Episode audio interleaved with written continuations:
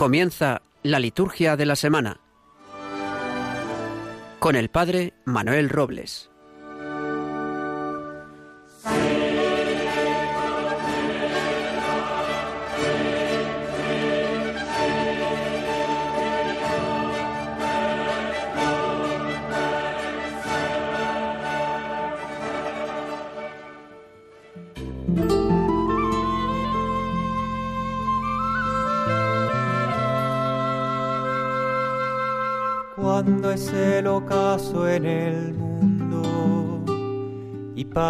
Parece que los sueños se hunden en el mar, cuando ya nadie quiere cruzar el océano inmenso que arrincona a los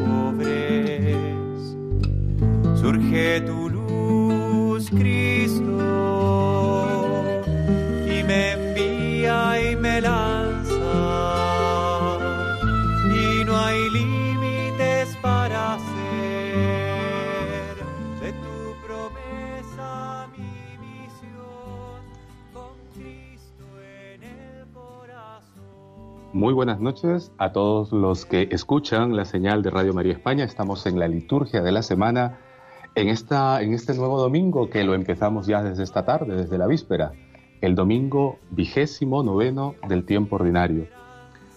Les habla, como ya os lo han anunciado, el Padre Manuel Robles y sin duda es una alegría muy especial poder compartir con cada uno de vosotros este programa que para mí es el primero, para mí es el primero, así que disculparéis si es que hay alguna falla. Uniéndonos también de una manera especial a la gran familia de Radio María España. Me acompaña en el control, eh, allá en Madrid, Javier, que también os envía un saludo muy grande. Quiero saludar, eh, digo, a cada uno de vosotros, donde quiera que estéis, conduciendo, en casa, con los amigos, saliendo de rezar, de alguna reunión parroquial, en algún hospital o centro sanitario si está sufriendo alguna tribulación o alguna dificultad, que llegue hasta cada uno de vosotros la cercanía, la cercanía de Radio María, la radio de la Virgen. De modo especial, también quiero saludar a muchos creyentes de la diócesis de Málaga, desde donde transmito el programa, que están en sintonía del mismo.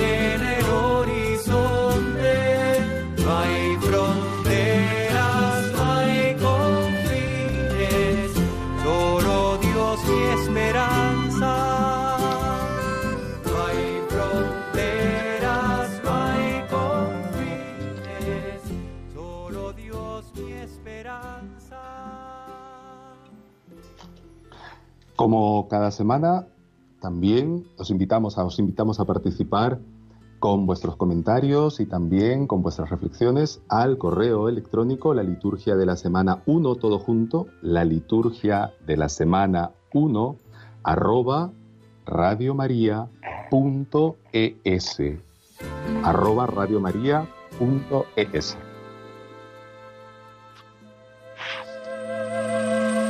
Vienes alegrando el camino, vienes compartiendo tu paz y tu perdón.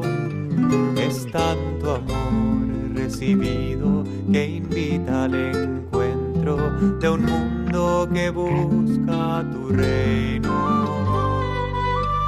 Todo Señor, tú me lo has dado como os decía al inicio, estamos en el domingo, hemos entrado al domingo vigésimo noveno del tiempo ordinario y ha coincidido en esta ocasión con esta jornada, jornada pontificia por las misiones, el domingo del Domum, que también marca esta jornada dentro de la celebración pascual de la semana.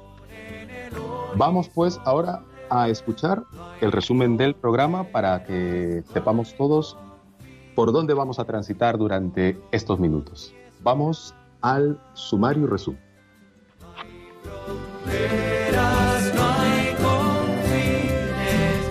Solo Dios mi esperanza.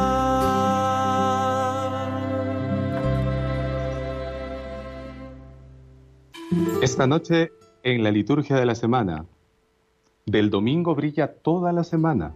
Por eso estará con nosotros el Padre Gabriel García de la Congregación de los Padres Pasionistas reflexionando con nosotros sobre la liturgia de este domingo.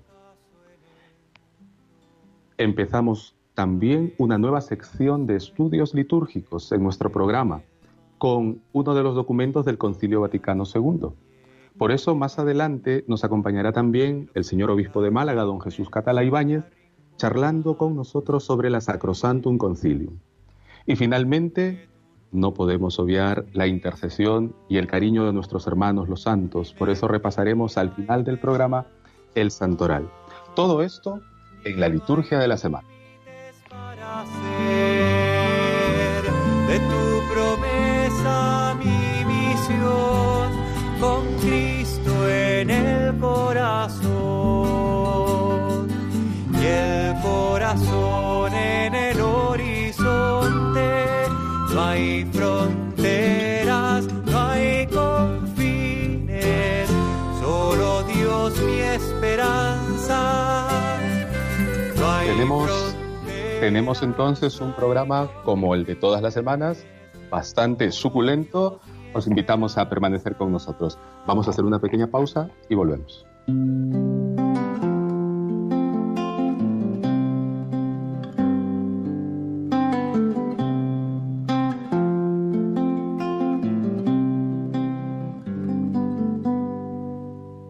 Hace ya tiempo que comprendí,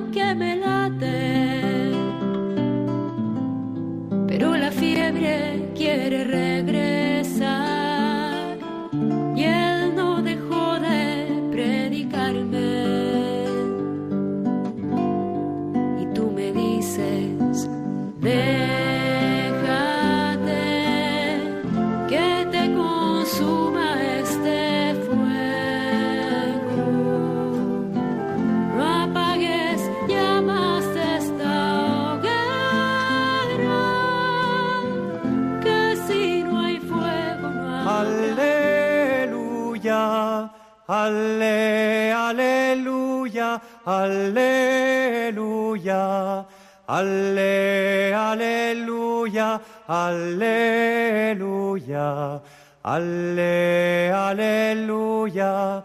La palabra del Señor nos liberará.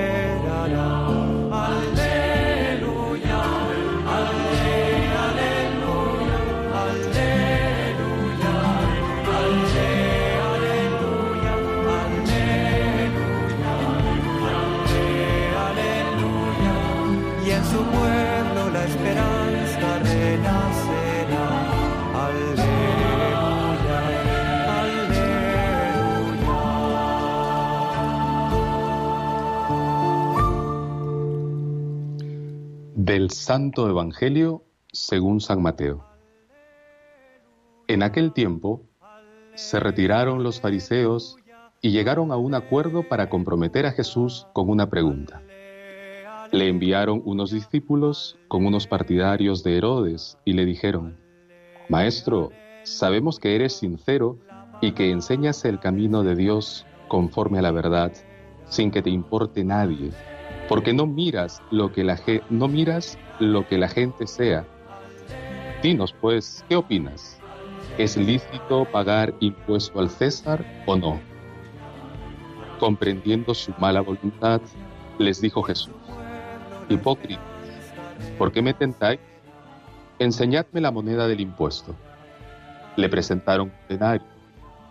Él les preguntó, ¿de quién son esta cara y esta inscripción? Le respondieron, del César. Replicó entonces, pues pagadle al César lo que es del César y a Dios lo que es de Dios. Aleluya, aleluya, aleluya, la palabra del Señor nos liberará.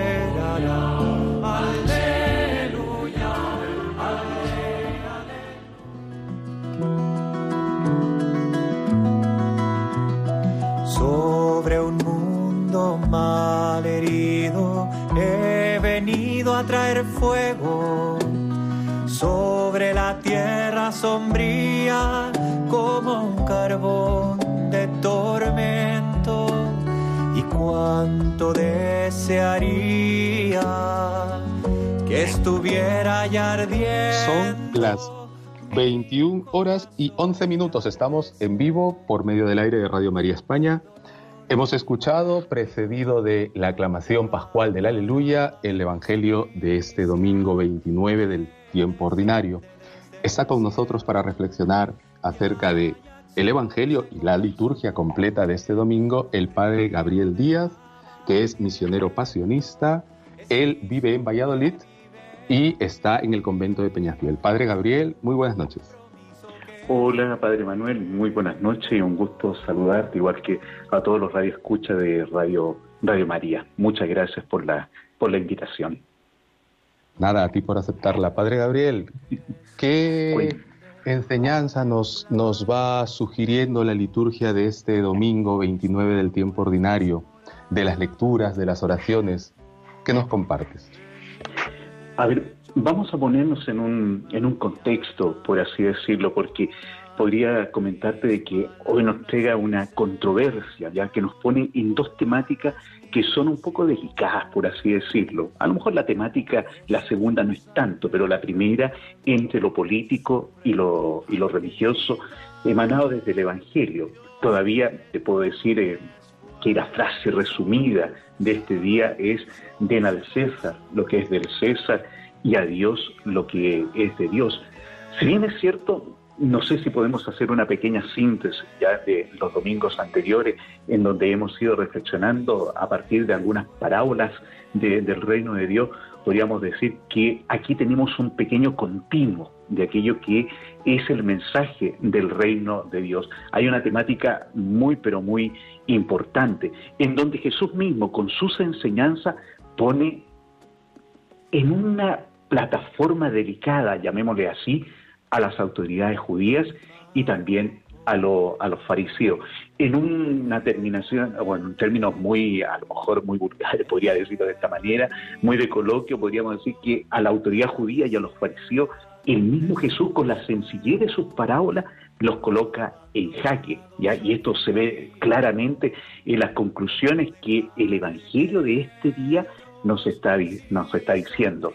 En, de cierto, perdón, sí. Perdón que te corte.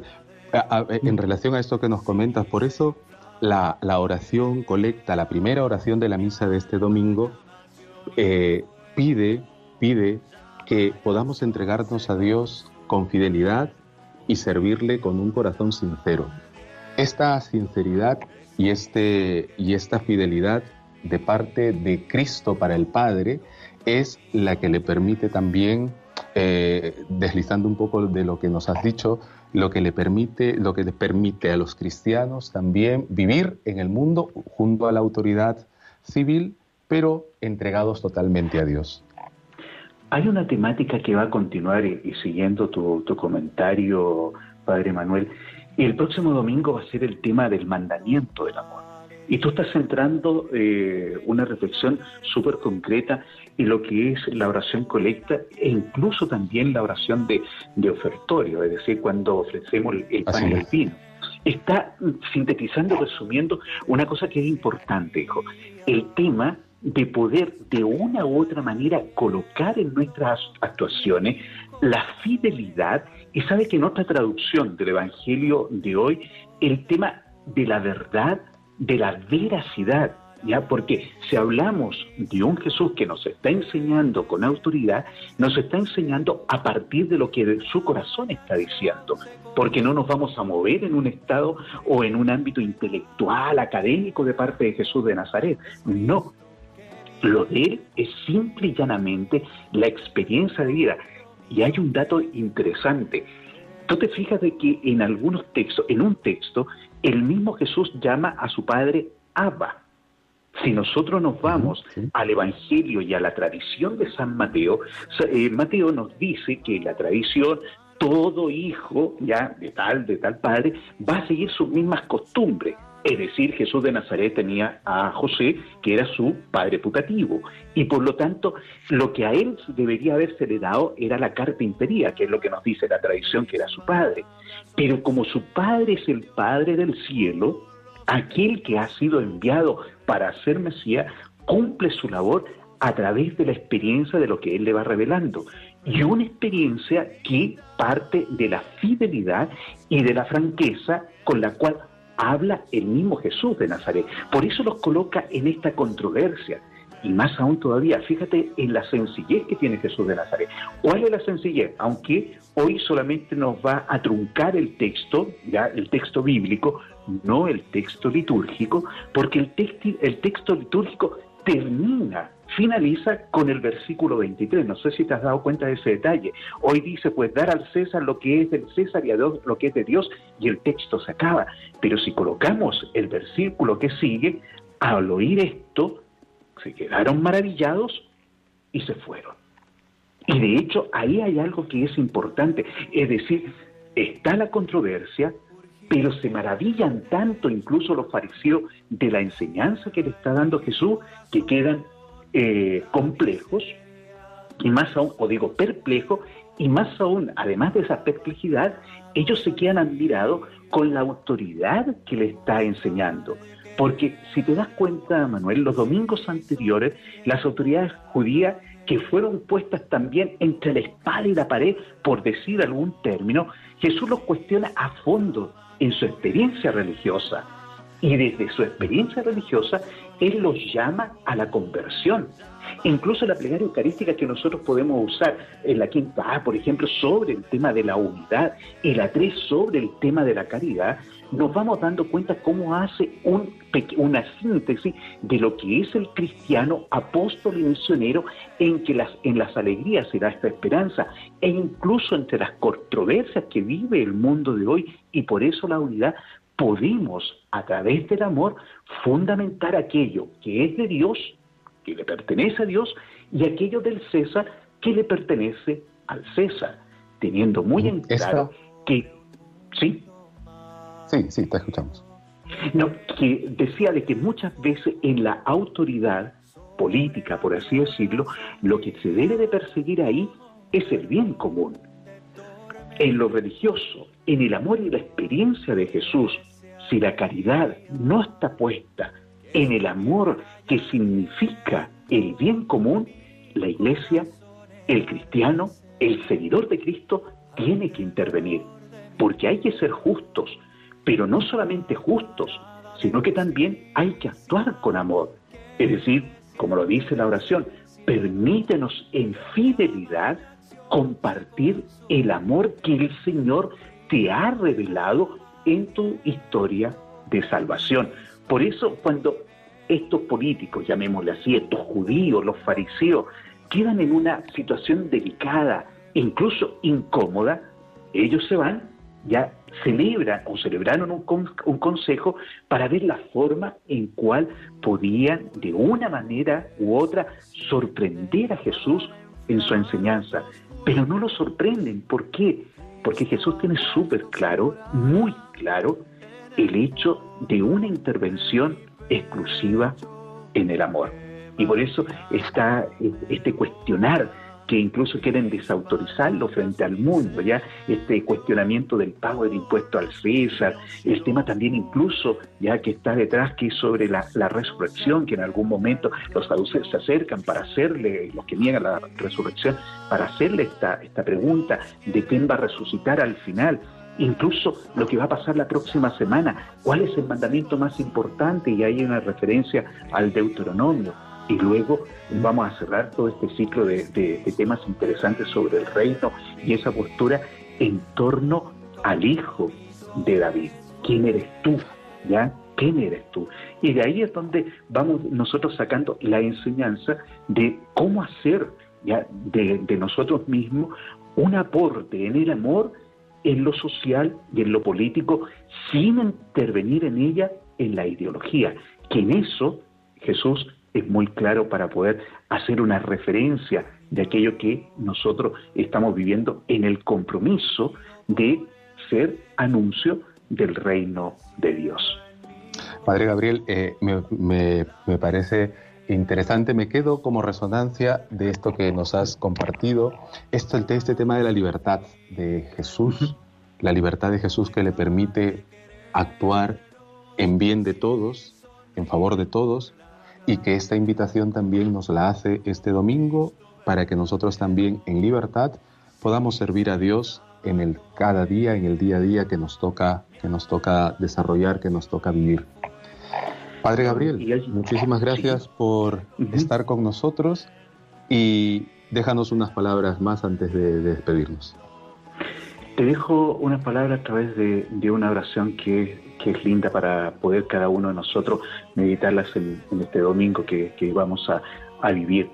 Y dice así, ¿no? Sobre lo del César, darle al César y a Dios lo que es de Dios, sacado del Salmo 62, 62 cito textual, Dios ha hablado una vez, dos veces lo he oído, que Dios le pertenece el poder, la fuerza, a ti Señor, el amor. Gracias Padre Manuel por este momento de poder compartir algo de lo que es la palabra de Dios, que significa también para nosotros libertad en el accionar. Gracias, Padre Gabriel. Esta semana es el, también lo veremos más adelante, es el día de San Juan del fundador vuestro, ¿no? San, Pablo, de la Cruz. Siempre lo confunden con el San Pablo, San Pablo de la Cruz. Muchas felicidades también para vosotros, para, para la congregación, para cada uno de los hermanos pasionistas. Muchas gracias. Oye, muchas bendiciones y gracias por, eh, por este contacto. Espero haberle iluminado o al menos haber compartido grandemente con ustedes. ¿eh? Gracias a ti, de hecho que lo has hecho. Gracias, hasta pronto. Hasta pronto, un abrazo, bendiciones. Chao, chao. Adiós. Compromiso que es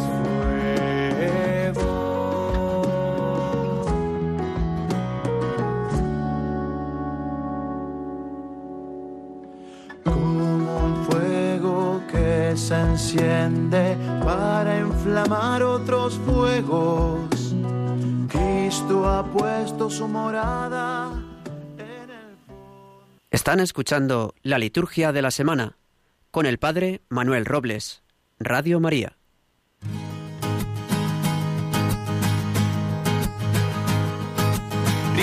En los ojos un fuego que arde y despierta una llama en mi corazón.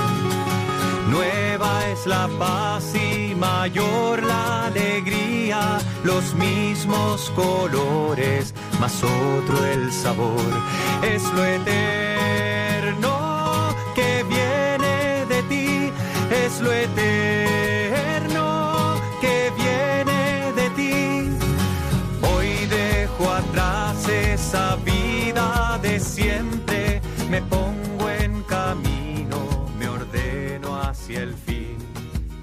Son las 21 horas con 24 minutos. Estamos aquí en la liturgia de la semana por el aire de Radio María. Ha estado con nosotros hace un instante el padre Gabriel García desde Madrid, está ahora en Madrid compartiendo con nosotros la reflexión sobre la liturgia del domingo, el Evangelio, las oraciones que conforman este, esta celebración pascual semanal. Todos sabemos, como nos lo dice también la misma liturgia, de la Pascua anual brilla todo el año. La Pascua vierte toda la luz pascual sobre el año litúrgico. Pues esa misma idea va sobre el domingo. Del domingo se ilumina toda la semana. Por eso le hemos dedicado minutos, los minutos necesarios para poder reflexionar, le digo con el Padre Gabriel, sobre las lecturas y las oraciones de este domingo 29 del tiempo ordinario. Vamos a pasar ya al segundo bloque, 9 y 25, 21 horas 25 minutos, y está con nosotros eh, Su Excelencia Reverendísima Don Jesús Catalá Ibáñez, obispo de esta diócesis de Málaga, padre y pastor de esta diócesis de Málaga. Él es doctor en teología pastoral y catequética por la Pontificia Universidad Salesiana.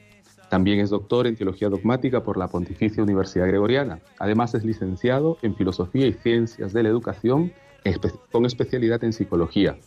El 10 de octubre llegó a esta diócesis de Málaga, perdón, fue nombrado obispo de esta diócesis de Málaga el 10 de octubre del 2008.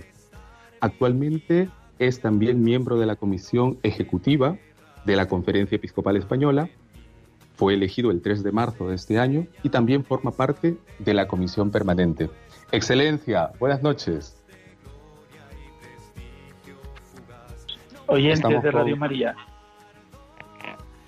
Excelencia, es un placer, es un honor tenerle aquí en la liturgia de la semana compartiendo pues este tema de la, de la Sacrosantum Concilium. Vamos a, empezar junto con los compañeros que también dirigen, que también dirigen este espacio, el estudio de la Sacrosantum Concilium.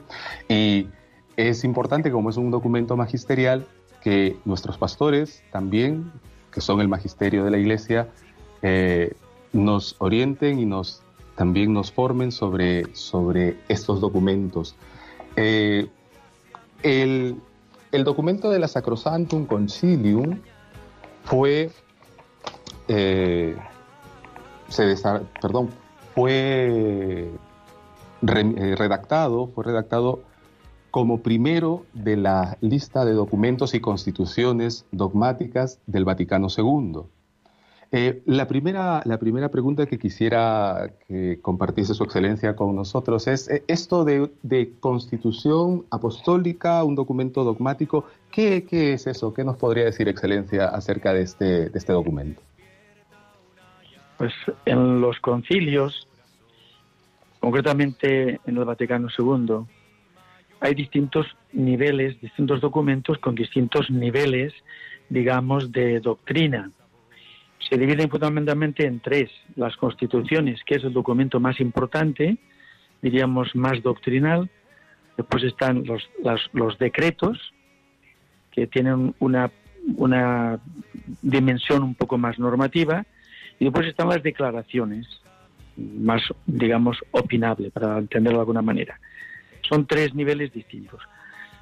La Sacrosantum Concilium pertenece al primer grupo, por tanto, a los documentos más importantes que son cuatro, sobre la liturgia, sobre la divina revelación y también sobre la iglesia y, sobre la palabra.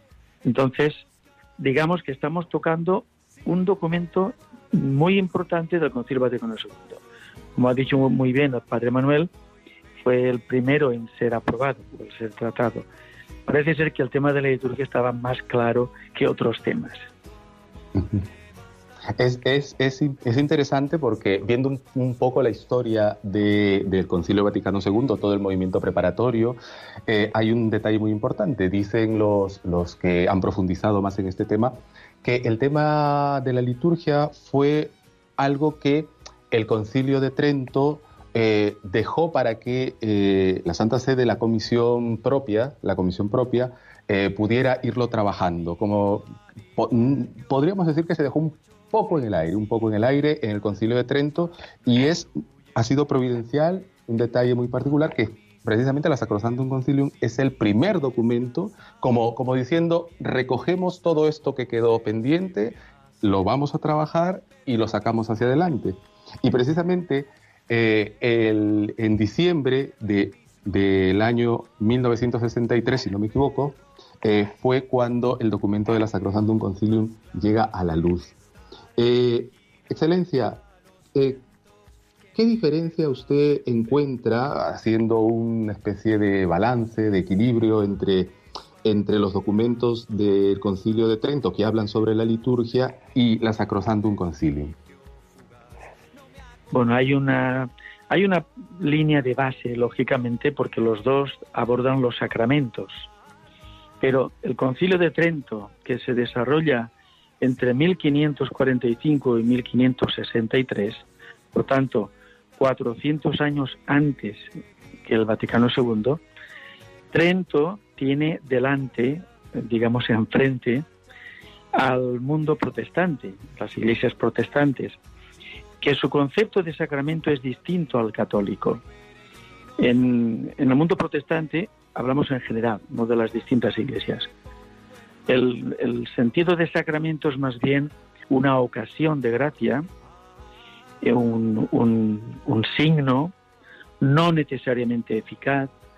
Entonces Trento lo que remarca es que todo sacramento es un signo eficaz de gracia, donde Dios actúa, no donde Dios podría actuar unas veces sí y otras no sino que actúa siempre. Dios se compromete y compromete su palabra en ese gesto que se llama gesto eficaz de gracia. Esa es una gran diferencia con el mundo protestante. Y en, en ese momento, en la época del siglo XVI, la Iglesia tiene, por tanto, que remarcar mm, y clarificar un concepto de sacramento que no estaba claro para toda la Iglesia, para todos los cristianos el mundo católico y otros cristianos que no acababan de entender. Sin embargo, pasan 400 años y el siguiente concilio vaticano, bueno, pasan dos, dos concilios, porque hubo otro en el Vaticano I y 400 años después del, del, del de Trento inicia el Vaticano II, pero con una preparación previa. El tema de la liturgia no es que provenga solo de Trento, no hay oposición entre los dos concilios. Sin embargo, el Concilio Vaticano II, prácticamente el movimiento litúrgico llevaba ya desde primeros del siglo XIX. Digamos que el Vaticano II llega, se abre o se inaugura con una larga reflexión sobre la liturgia mm, propiciada por el movimiento litúrgico. Y por tanto ya había mucha reflexión, había mucha sintonía, mucho trabajo hecho cuando se inicia el, concilio. Esa es una de las razones por las que digamos que los padres conciliares se ponen más de acuerdo y un poco como plasman las preocupaciones que ya no eran tanto doctrinales en el sentido de sacramento dogmático frente al mundo protestante, sino que tiene una visión más pastoral, el Vaticano II, aunque es una constitución, digamos, doctrinal, pero lo que, lo que hace es invitar a la Iglesia a vivir la liturgia. No es eh, la misma posición que tenía Trento. Por lo tanto, tiene una base común y una gran diferencia por la época y por el objetivo de cada uno de los concilios. Excelencia, esto, esto que usted comenta, estos 400 años desde Trento hasta el Vaticano II, nos dan a entender también una cosa, que esto, este proceso de renovación va lento, que no es de la noche a la mañana, porque eh, nos estamos jugando mucho en, el, proceso de actualización a los tiempos de, de la fe, de la doctrina, de la doctrina eclesial. 400 años y del Vaticano II hasta hoy han pasado 60 años, yo creo, aproximadamente, si es que no, no calculo mal. Sí, más, o menos. Esta, esta, esta pausalidad, por decirlo de alguna forma, eh, nos debe llamar a una reflexión. No sé, usted qué nos, qué nos dice. Ciertamente, la reflexión teológica y pastoral de la Iglesia es lenta porque es un proceso. Una cosa es, las ideas siempre van por delante. Una cosa es la documentación, la reflexión teológica o incluso pastoral y otra distinta, la vida, la vida pastoral, la vida de la iglesia, la vida de fe, la vida litúrgica. Y como bien decías, Padre Manuel, los documentos y la idea que el Concilio Vaticano II desarrolla tarda mucho en ponerse en práctica. Algunos documentos del Vaticano II, mm, digamos, se han actualizado, se han concretado en la vida concreta de la Iglesia, pero queda mucho por hacer. Por eso después los sínodos posteriores han ayudado a actualizar y a concretar lo que el Vaticano II ya dijo.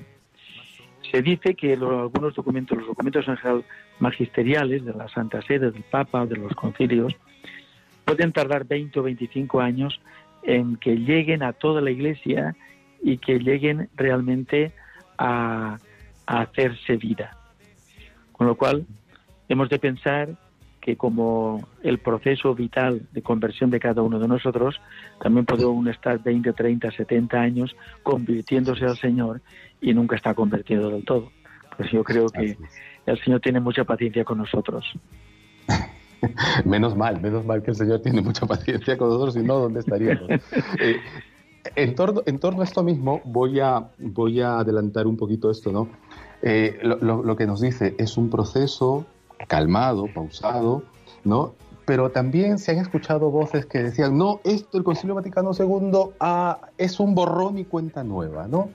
Trento parece que se extravió un poco con el tema de la polémica protestante y el Concilio Vaticano II ha hecho lo que tenía que hacer.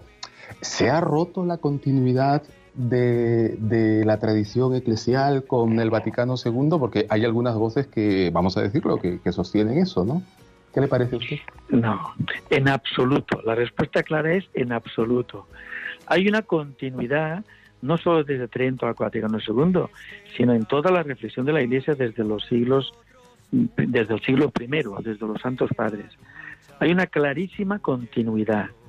No hay una, no hay una ruptura nunca. Otra cosa es la apreciación que algunos hacen de un documento a otro, de una época a otra, pensando que hay una ruptura. Pero no puede haber ruptura porque es una reflexión de, lo, de la verdad revelada. Y por tanto no puede haber contradicción ni ruptura. Ni de Trento al Vaticano II no existe ninguna ruptura. Sencillamente ya he explicado que cada concilio tiene, está en una época determinada y tiene un objetivo concreto. Pero Trento, si se repasan los, los decretos de Trento, primero está el, gran decreto de Trento sobre la justificación, sobre la salvación y la fe, que por eso es diálogo con el mundo protestante. Después toca todos los sacramentos, igual que el Vaticano II. Habla de la Eucaristía como gran sacramento central y después habla uno por uno de todos los sacramentos y de los sacramentales. Casi casi el mismo esquema que la Sacrosantum Concilium. Yo diría que la Sacrosantum Concilium es una especie de síntesis teológica de lo que Trento ya dijo. Trento lo dijo en distintos momentos, ¿no? en distintos, eh, un poco más largo, vamos a decirlo así, y el concilio, en la Sacrosantum Concilium, recoge la doctrina de Trento, no la olvida, la expone a los fieles y da un pasito más, que es animar a la participación del misterio pascual. Perfecto, perfecto, excelencia. Excelencia, un poco para, para ir redondeando esto, esto que tan, tan gentilmente, tan magníficamente nos comparte. Eh, los, los que han visto un poco más en profundidad, han estudiado en profundidad más este tema del, de la Sacrosantum Concilium, pues señalan como que hay unos principios con los que se podría leer el documento, que, recorren todo el documento y, un poco los han enumerado.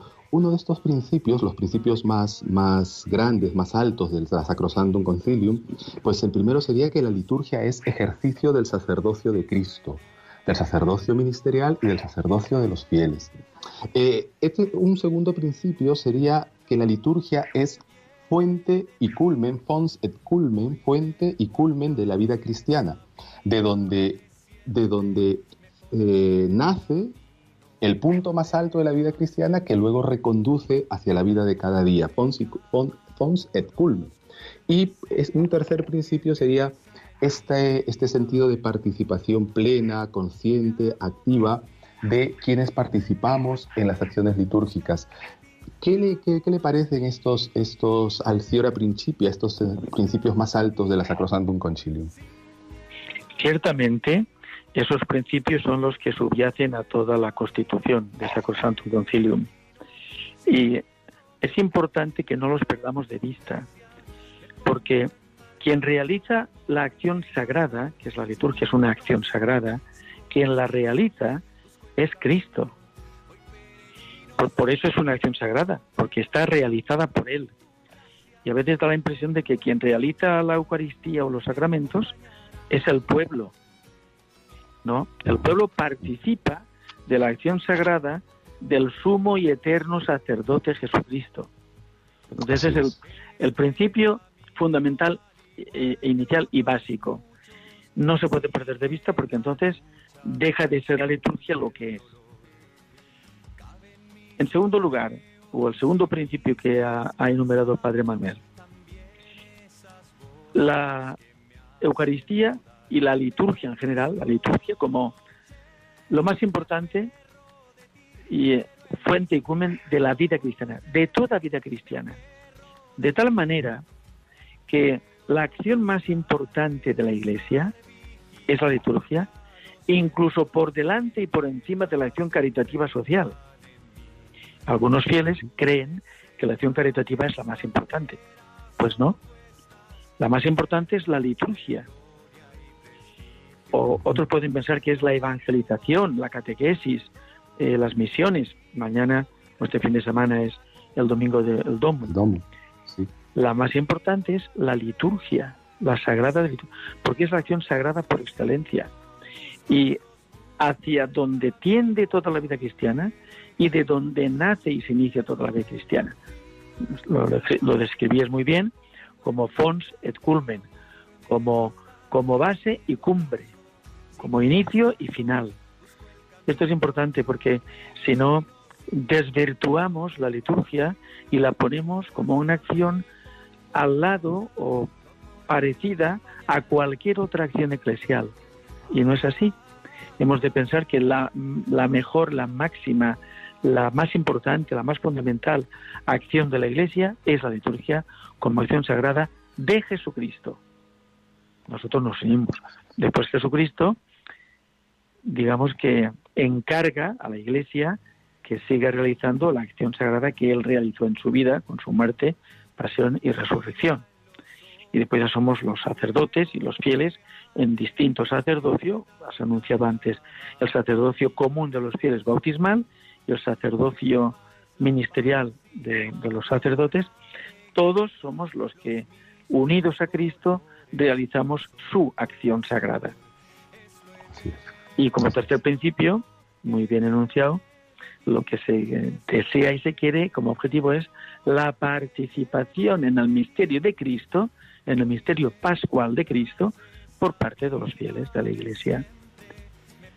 Eso es lo que la Iglesia desea, que todos los fieles participen en esa acción sagrada, en el misterio pascual del Señor, porque es donde el ser humano, el, fiel cristiano, eh, recoge, asume, participa y donde es salvado. Ahí somos salvados en la liturgia. Ahí somos perdonados, ahí somos lavados del pecado original en el bautismo, perdonados también en la confesión, eh, alimentados con el cuerpo y la sangre de, Jesucristo. Ahí es donde, donde se recibe y donde se realiza o ejecuta la salvación con toda, con toda seguridad y como signo eficaz de gracia. Con toda verdad. Perfecto, excelencia. Eh, muchísimas gracias por estar esta, esta noche con nosotros dentro de las múltiples actividades que sé que tiene durante el día, durante la semana. Le, agradecemos vivamente haber podido compartir estos minutos con nosotros. Eh, ¿Alguna palabra final que nos quiera compartir? Bueno, en primer lugar, agradecer esta oportunidad. También es eh, bonito, hermoso que un pastor de la Iglesia, además de dirigirse a sus fieles, pueda dirigirse a muchos más fieles a través de Radio María. Y como invitación, como última palabra de, despido, yo animo a todos los fieles a vivir el espíritu del Vaticano II. Eh, no ponernos mm, a, juzgarlo si es un concilio eh, que rompe o que hay una ruptura con eh, la situación anterior o que ha quedado ya, digamos, viejo, atrasado, que no es actual. Esas discusiones no sirven para nada. Yo invito a vivir el espíritu del Vaticano II para, digamos, apropiarse mejor de la salvación, para ser mejor fiel miembro de la Iglesia de Jesucristo y hacernos discípulos suyos. Si no se vive la fe, la liturgia, la esperanza y el amor, si no se viven, es imposible ser testigo, y menos en esta sociedad, y por tanto sería imposible ser discípulos misioneros, como nos invita el Papa Francisco. Y aquí estamos en este domingo del Domon. La invitación es, seamos primero discípulos auténticos, seguidores del Señor, que viven la fe, que se encuentran con Él en la liturgia fundamentalmente, también se encuentran después con el hermano, pero inicial y, fundamentalmente con Cristo en la liturgia. Y después eso da fuerza para ser testigos y anunciar el Evangelio. Ha estado con nosotros Su Excelencia Reverendísima, don Jesús Catalá Ibáñez, obispo de Málaga, miembro de la Comisión Ejecutiva de la Conferencia Episcopal Española y también de la Comisión Permanente de la misma conferencia. Excelencia, muchas gracias. Nos deja su bendición en esta noche. Gracias a vosotros y imparto de corazón mi bendición a todos los radioyentes. Que el Señor los bendiga y la Virgen nos acompañe siempre. Amén. Hasta pronto. Es lo eterno lo eterno que viene de ti. Hoy dejo atrás esa vida de siempre, me pongo en camino, me ordeno hacia el fin.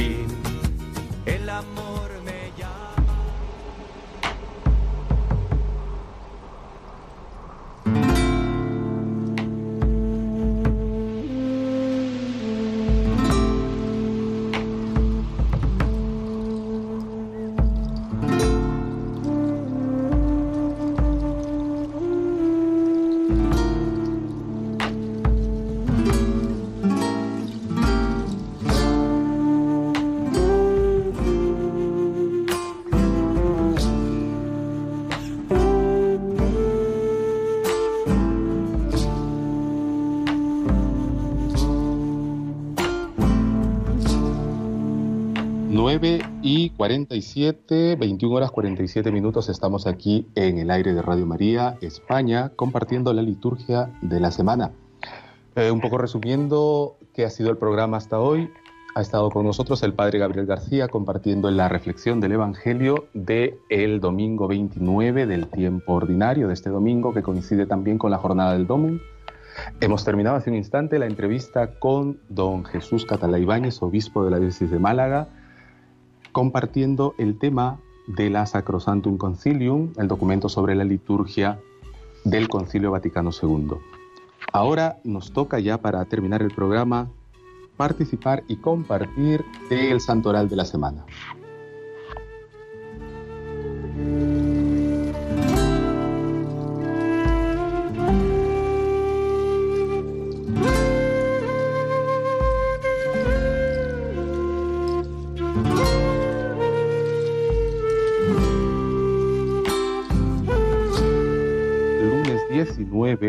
El día lunes 19, la liturgia celebra a tres santos grandes, importantes, bueno, como lo son todos, pero también eh, destaca la particularidad de cada uno. San Pedro de Alcántara, el día lunes 19, San Pedro de Alcántara es memoria libre, pero este San Pedro de Alcántara, fraile franciscano, como nos lo dirá su elogio en el martirologio, la, la rima y la consonancia, San Pedro de Alcántara, presbítero de la Orden de Hermanos Menores, adornado con el don de consejo y de vida penitente y austera.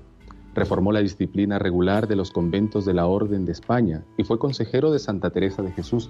Santa Teresa de Jesús le llamaba Santa Raíz, Santa Raíz, perdón, porque era la, penitencia que realizaba lo, lo dejaba muy, muy, muy delgado, pero con una fuerza interior inimaginable.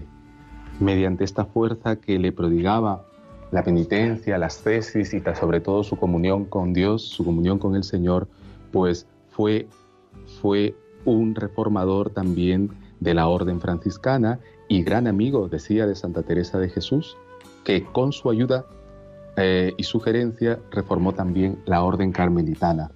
Luego el otro santo de, eh, que coincide el mismo día, lunes 19, es, eh, están los santos San Juan de Breu y e Isaac Jogues. Y también, como mencionaba en la primera parte del programa, San Pablo de la Cruz, fundador de los pasionistas, de la congregación pasionista. San Pablo de la Cruz, presbítero, que desde su juventud destacó por su vida penitente, su celo ardiente y su singular caridad hacia Cristo crucificado, al que veía en los pobres y enfermos. Fundó la congregación de clérigos regulares de la, de la Cruz y de la Pasión de Jesucristo y pasó a la gloria el día 18 de octubre. Su fiesta se celebra el día 19. El día martes 20 es un día ferial del tiempo ordinario y luego no tenemos eh, conmemoración de santos hasta el día 22, el día 22 jueves, nuestro queridísimo y recordado San Juan Pablo II, de memoria libre, pero siempre ardiente en el corazón y en la memoria de la Iglesia y de cada uno de nosotros. El día jueves 22 celebraremos su memoria, San Juan Pablo II. Y el día viernes 23, el día viernes 23, memoria también, memoria libre de San Juan de Capistrano, otro fraile franciscano. San Juan de Capistrano, sacerdote presbítero de la Orden de Hermanos Menores, que luchó en, en favor de la disciplina regular Estuvo al servicio de la fe y costumbres católicas en casi toda Europa y con sus exhortaciones, con sus exhortaciones y plegarias mantuvo el fervor del pueblo fiel, defendiendo también la libertad de los, cristianos. Él en Hungría descansó en el Señor. Y el día sábado 24, también otro santo grande, San Antonio María Claret, el fundador de, la orden claretiana, de los claretianos. San Antonio María Claret, obispo, ordenado presbítero durante varios años, se dedicó a predicar al pueblo en las comarcas de Cataluña, allá en el norte de España. Fundó la congregación de misioneros Hijos del Inmaculado Corazón de María y ordenado obispo de Santiago de Cuba, trabajó de modo admirable por el bien de las almas. Habiendo regresado a España, tuvo que soportar muchas pruebas por causa de la iglesia y murió desterrado en el monasterio de monjes cistercienses en Fontfroid, cerca de Narbona, en el mediodía de Francia, en el año 1870. Y ya ese sábado por la, por la tarde, las primeras vísperas del domingo trigésimo. Los santos, nuestros hermanos, que han concluido ya su carrera, una han combatido, en palabras de San Pablo, el buen combate de la fe, ahora participan de la gloria eterna y comparten la eternidad de los elegidos de Dios.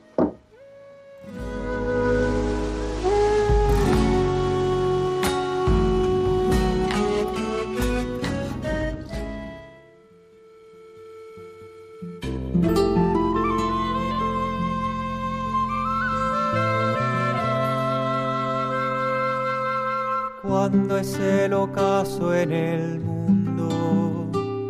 Y parece que los sueños se hunden en el mar, cuando ya nadie quiere cruzar el océano inmenso que arrincona a los pobres, surge tu luz, Cristo, y me envía y me lanza 21 horas, 21 horas con 54 minutos hemos llegado al final de este programa. Esperamos que haya sido para vuestra formación, para vuestro provecho espiritual, formacional también. Hemos tenido la reflexión del Evangelio Dominical, de las lecturas y de las oraciones del domingo con el Padre Gabriel en el primer bloque. Luego hemos conversado con don Jesús Catalá Ibáñez, obispo de Málaga, sobre el documento de la Sacrosantum Concilium y hemos terminado repasando los santos de la semana. Ha sido una jornada maravillosa con cada uno de vosotros y esperamos que esto llegue también a cada uno de vosotros, como os decía al inicio, que podamos compartir lo que vamos aprendiendo de la fe y sobre todo, como os decía don Jesús, vivirlo en el día a día. Gracias a todos, una feliz semana y que, este, y que de este domingo brille toda nuestra semana. Hasta la próxima.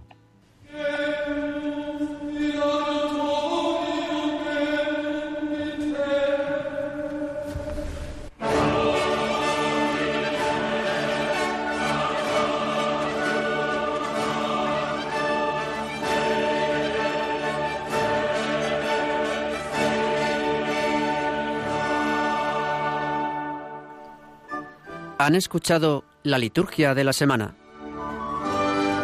con el Padre Manuel Robles.